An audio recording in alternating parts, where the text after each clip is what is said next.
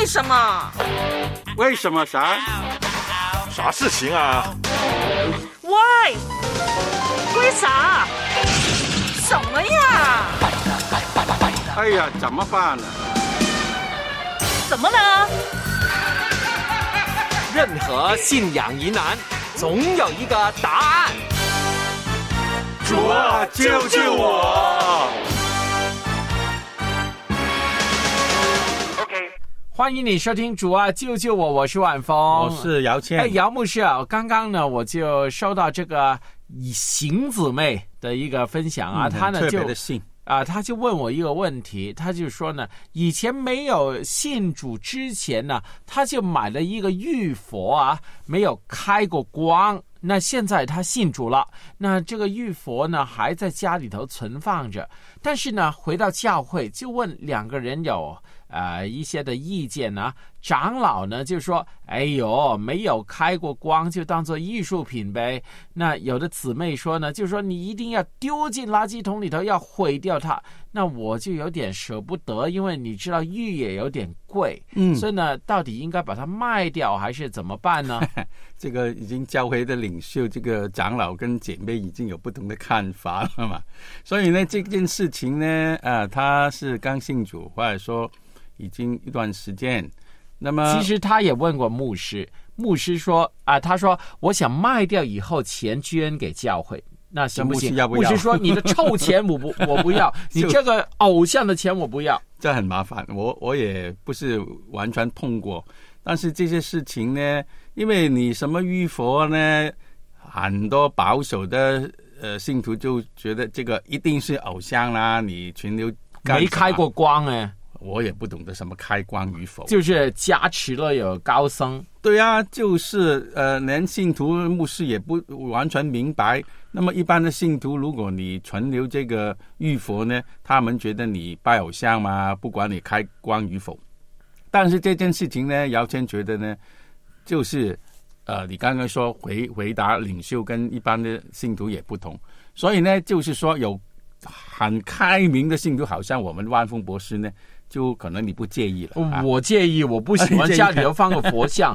呃，如果你当做那个是博物馆，博物馆里头也有很多佛像，那个是不是庙呢？当然不是，那它是做艺术品。那如果你真的很不介意，那你可以照样我说是长老的说法放家里。我说是极开明的信徒就会这样的来理解，可能他就觉得哎，就好像放在博物馆一样嘛。那么有一些呃，不是极开明。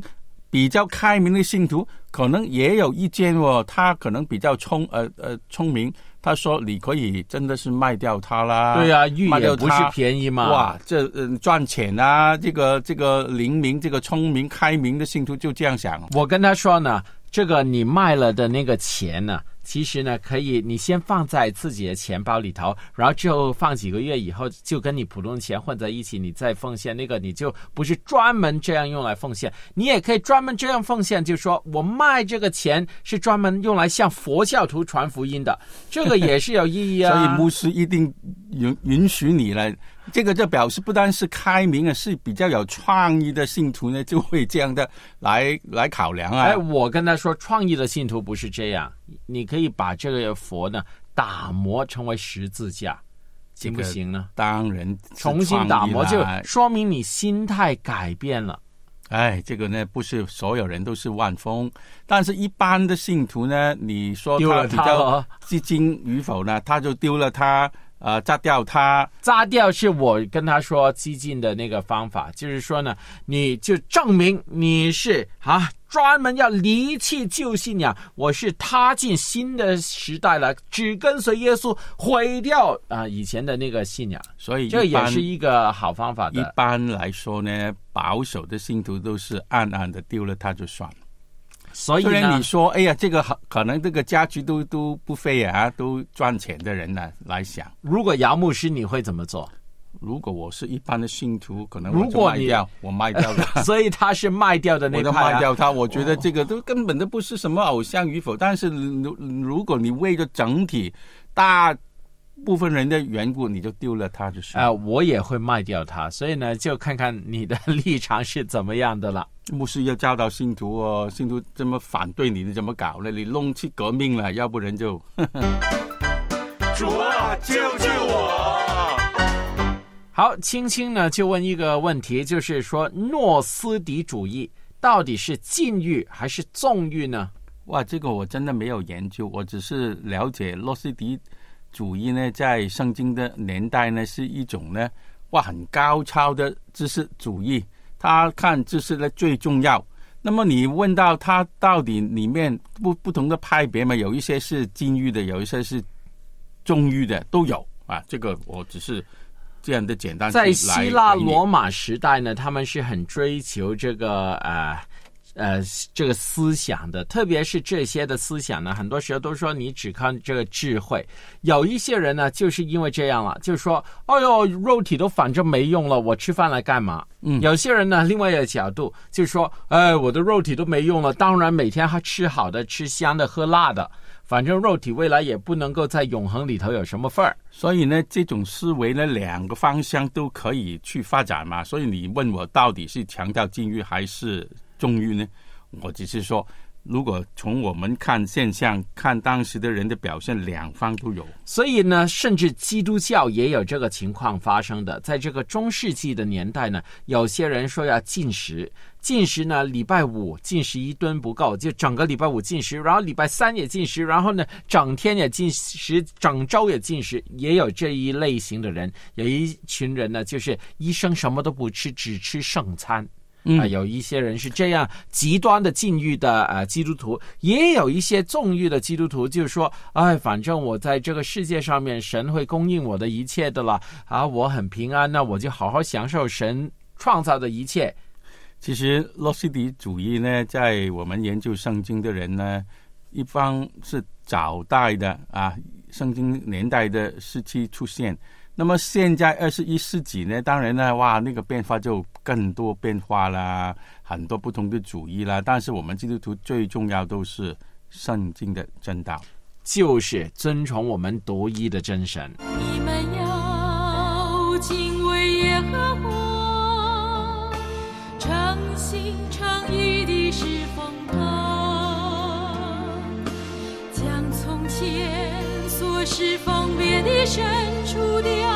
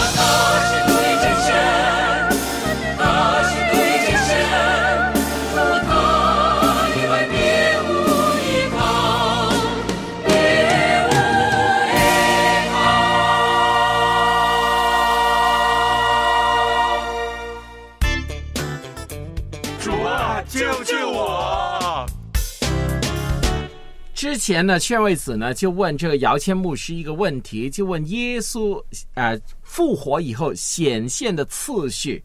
那姚谦牧师很厉害啊，这样也整理整理出来，我也没办法这样整理。那他呢就再问一个问题了，在耶稣复活的时候，这个妇女是门徒的一部分吗？哎呀，圣经没有明说，呃，这些妇女们呢是耶稣的门徒，呃。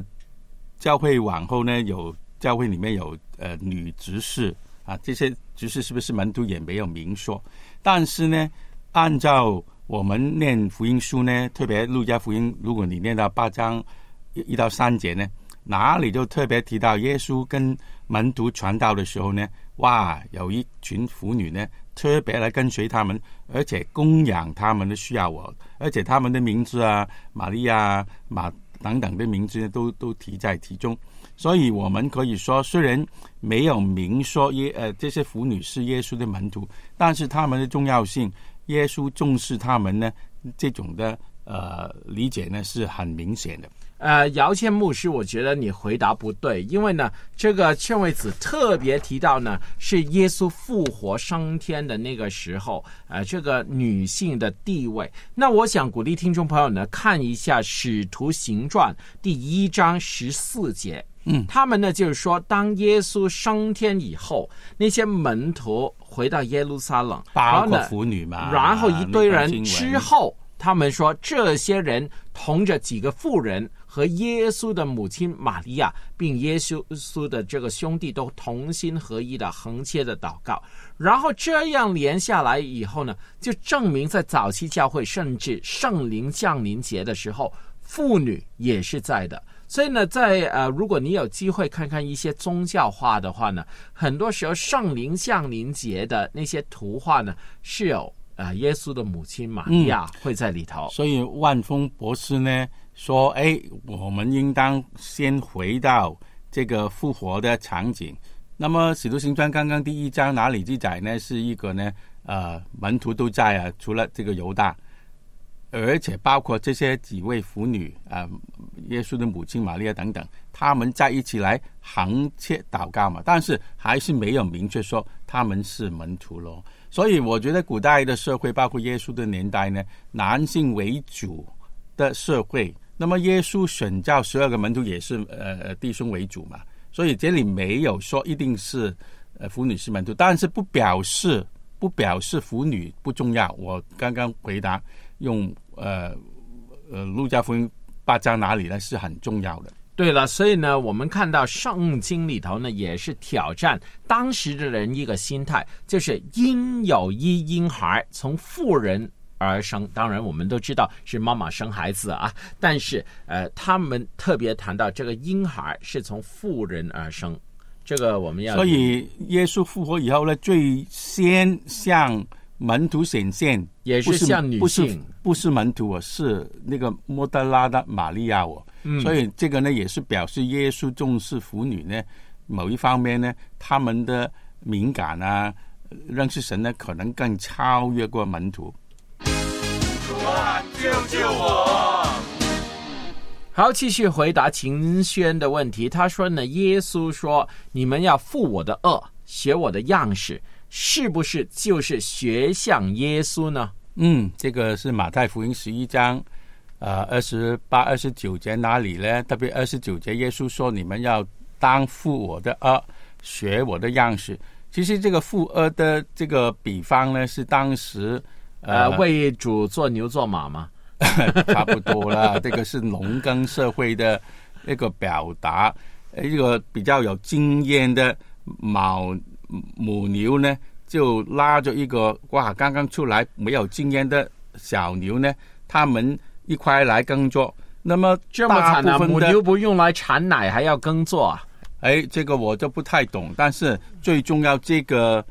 呃，比方呢是两只牛，一个比较有经验，一个没有经验。哦，所以大牛带小牛，就不是母牛小牛，而是大牛小牛。不是农夫嘛，我没有这么深入的研究。但是这个比方主要是，如果我们跟从神的人，我们懂得呃，把我们的呃力量呢放在主的身上，他是负一切的责任的那一位。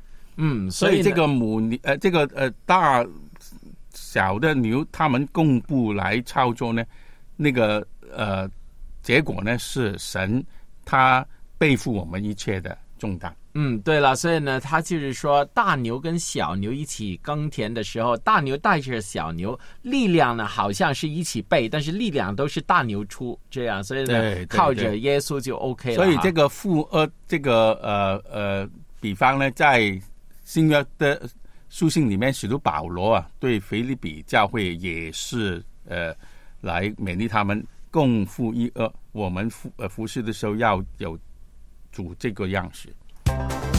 主啊，救救我！好，David Parker 就问一个问题，呃，其实我觉得也是圣经问题。他说，圣餐能不能用有教的饼呢？圣。餐能不能用有酵的饼？因为都是通常用无酵饼嘛。对啊，用无酵饼，为什么又特别要用有酵饼呢？如果我们可以有无酵饼，哎，我为什么要跟你说这个是圣经的问题呢？因为耶稣在最后晚餐的时候，那个是逾越节，他们真的用无酵饼。但是呢，对于教会传统里头呢，他说圣经的教呢是有两个意义。你们要成为天国的酵母，就是呢，要发大一小几颗的酵母放在五斗面里头呢，它就发的很大很大的一团。所以呢，有一些教会，例如东方教会，就是啊东正教啊、埃及的科普特教呢，他们是会将那个面酵放进去那个圣餐饼，就鼓励你。它还有十二个点，就代表十二门徒，就代表鼓励你呢，可以好像天国的教这样发大。嗯。这个都有意思，但是另外一个理解就是无无教饼呢，是洁净吗？洁净的意思，呃呃，象征无罪的意思。所以那个无教饼，就按这个传统也是有它的很重要的意思哦。所以一个是西方教会，一个是东方教会。那么 David Parker 又问这个是什么意思呢？我们在呃中国的教会，呃，现在也有一些新的那些做法，就是呢，有些人喜欢买一些提子包啊。又来用来做圣餐，那那些又有提子又有包，那就可以呃有这个新的对圣餐的解读。还有有些人说，哎，这个符号呢也是代表日用的饮食，所以呢有些地区呢他说，哎，我那个饼能不能用月饼？跟那个酒能不能 用越来越复杂？对 呀，那当然包用月饼什么都可以用。那么如果你是很自由的。呃，信徒教会来理解，什么都可以啦。还有一个派别，我跟你说，表达而已嘛。他喜欢用白切鸡啊，我们的那个呃广东人的白切鸡，因为他说那个肉是白里透红，就感觉到里头的血水。我我觉得呢，就算可以呢，都不要乱来啊，因为呢，无教饼。我们今天还弄得到嘛？为什么我们要想？哎呀，这么多复杂，行不行？能不能够呢？呃，传统是有它的宝贵的。那新的，那如果你刚刚说西方教会跟东方教会已经有这样的不一样，那么我们哇，如果去澳洲的教会、澳大利亚的教会，那么东南亚教会，哦，他们自己发发明出来。哥，我想说那个西方教会跟东方教会的差别是东正教跟天主教的传统这两个的差异。那我们基督新教是继承天主教的传统，所以叫西方教会，还是用无教饼好？对对对对，传统有它的宝贵的意义，所以呢，你要稳妥就传统。那你要新派，你就要想得好清楚，为什么你要这样做？还有你的群体能不能认同？不要随便用。白切鸡，白切鸡就掰鸡啊，就把它分开。我懂的，我懂的，说的不准确。少吃了。基督徒能吃血吗？基督徒手淫怎么办？我是基督徒，但我的祖先怎么办呢？重重复复的信仰问题，就让我们来来回回的回应。求求老天你啊，救救我！主啊，主啊，主啊，主啊！救救救救救我！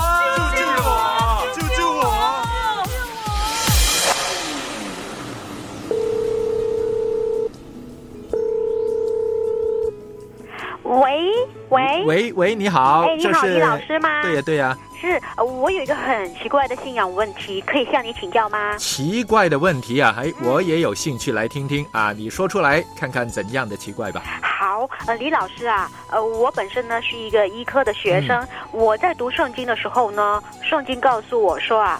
上帝从亚当的身上取下一根肋骨，造了夏娃，对不对？对对。那在我念书的时候呢，课本却告诉我说，人类共有十二肋骨，十二对的肋骨。对，也就是二十四根，对不对？嗯嗯。那男人和女人都是一样，我觉得这里就很矛盾了。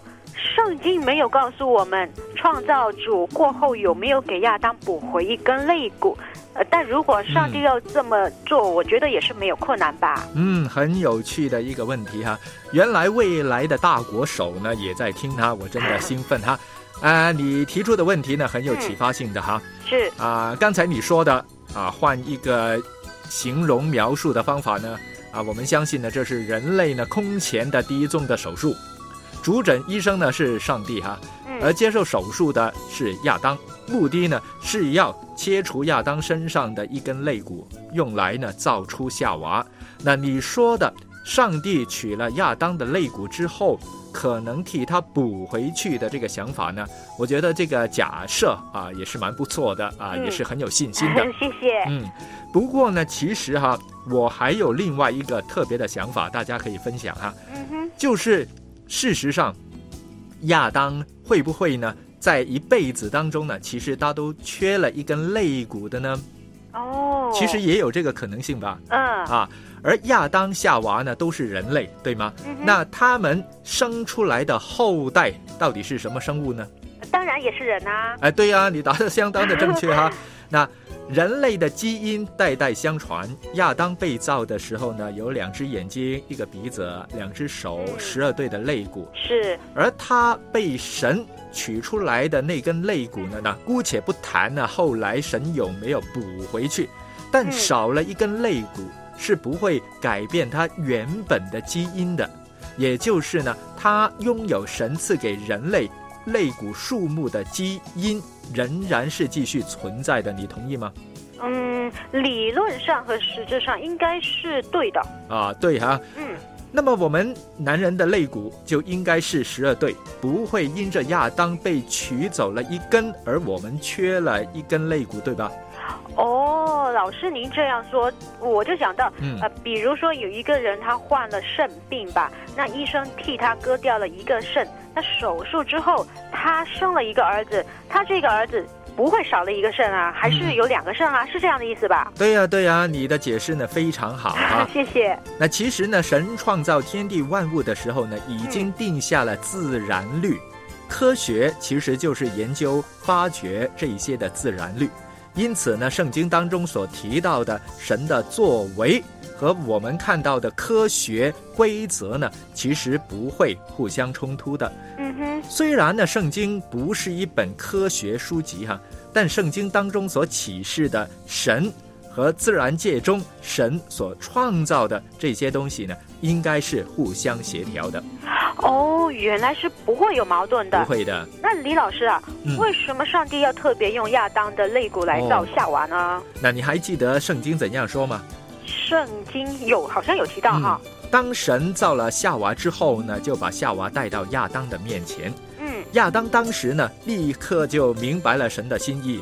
他说：“这是我骨中的骨，肉中的肉。”原来呢，神就是看重丈夫和妻子之间的关系。二人不但彼此哈有这个啊身体合一的这种亲密的关系，同时呢，要亚当从一开始就晓得他要爱护自己的妻子，因为呢，妻子是从他里头出来的，二人可以成为一体，然后同心同行。哦，我明白了，谢谢李老师。嗯，哎呀，这个问题其实困扰我很久了，谢谢你哦。啊，不用客气哈。那未来大国手啊，好好呢学习你的医科哈。好，谢谢。今天节目时间差不多了，要说再见了。好，再见。主啊，救救我！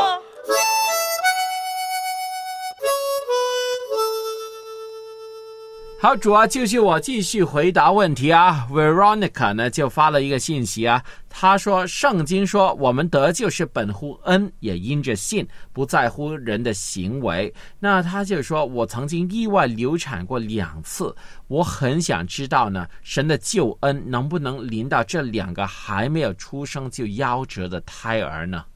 哎呀，我真的为你这个经历也感到难过，但是夭折的。胎儿呢，到底有没有神的救恩呢？真的是神的主权啊！对，这个是神的审判。呃，但是如果我你真的要问一些很学术的问题的话呢，第一，你是怎样的那个情况才定义那个胎儿是一个人？这个是生命的。对了，怎样定义？因为呢，如果它只是一个精子跟卵子结合，它算一个人了吗？那这个就学术第一个这样定义，第二个就是呃学术的问题呢，就是到底那个得救是要靠什么的那个形式才能够得救？是不是要他自己表达，还是要怎样？那婴孩到什么年纪能够得救呢？这个也是一个问题啊，所以。哎，在中世纪的教会里头呢，有很多的人呢，就是孩子一出生八天就立刻给他洗礼了，因为怕他很快就夭折。那当然，你是在胎中已经出现流产的情况，呃，真的很不容易啊。我们的万峰博士连圣经、连教会历史都懂得，但是姚谦就不太懂。